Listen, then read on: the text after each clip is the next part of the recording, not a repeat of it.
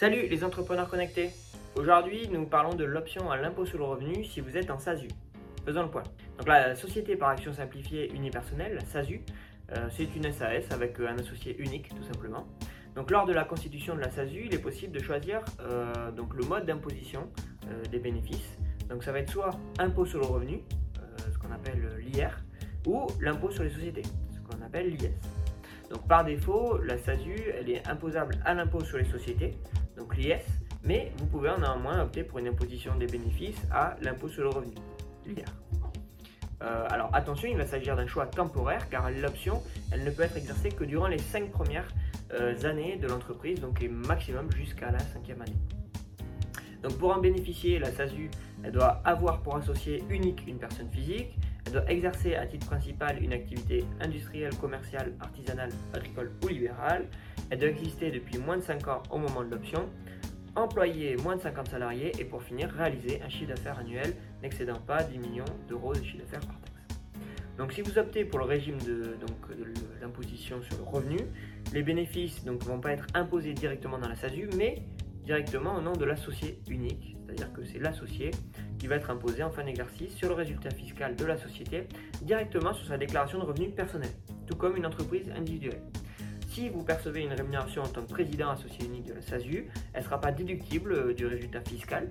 On va vraiment faire résultat retraité de la rémunération, du dirigeant. Par contre, en contrepartie, bien sûr, cette rémunération va être imposable en tant que traitement et salaire. On fait en sorte vraiment d'avoir un seul résultat unique euh, imposable pour l'associé et ça revient exactement au même. Si vous êtes en déficit, donc là, les pertes de la société vont être euh, bien imputables sur le revenu fiscal global de l'associé unique, c'est ce qui en fait une option qui peut être intéressante. Si, enfin, euh, si vous prenez une rémunération, vous avez bien des cotisations sociales. Par contre, si vous ne prenez pas de rémunération, vous n'aurez pas de cotisations sociales puisqu'elles sont bien calculées sur la rémunération que vous prenez en tant que président et non sur le résultat. Donc si vous ne prenez pas de rémunération, pas de cotisation sociale, même si vous faites un bénéfice. Et ça, c'est une vraie différence avec l'entreprise individuelle. Attention cependant au piège, euh, j'insiste là-dessus, de la CSG, puisqu'en France, tout revenu doit être soumis à la CSG. Et donc le bénéfice réalisé par une SASU l'IR va l'être. C'est une CSG qui est de 9,7% du bénéfice réalisé si vous l'exercez à titre professionnel, c'est-à-dire que c'est votre activité principale, et 17,2%, ça c'est les fameux prélèvements sociaux classiques, si c'est une activité non professionnelle, c'est-à-dire accessoire. Donc pourquoi opter à l'IR si vous êtes en SASU? Ça peut être intéressant dans deux cas. Si, euh, donc pour le président associé unique qui va anticiper des faibles revenus et qui est soumis aux tranches les plus basses du barème de l'impôt sur le revenu, là c'est intéressant faut comparer en tout cas à l'impôt sur les sociétés.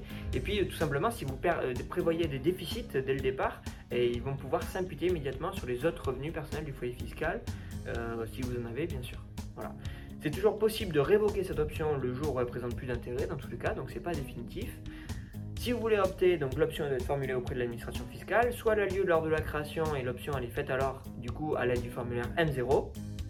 Euh, si elle est réalisée plus tard, euh, donc pas lors de la création, elle doit être notifiée par courrier tout simplement, adressée au service des impôts. Attention, dans les trois premiers mois de l'exercice au cours duquel euh, l'option doit s'appliquer. Voilà. Pour finir, deuxième piège après la CSG, n'oubliez pas d'adhérer à un organisme de gestion agréé si vous prévoyez de réaliser des bénéfices éviter la majoration de 25% de votre bénéfice imposable. Voilà, merci. Je vous remercie de votre attention et puis pour plus d'informations, n'hésitez pas à cliquer sur les liens juste en bas de la vidéo dans le descriptif et n'oubliez surtout pas de vous abonner à la chaîne. A bientôt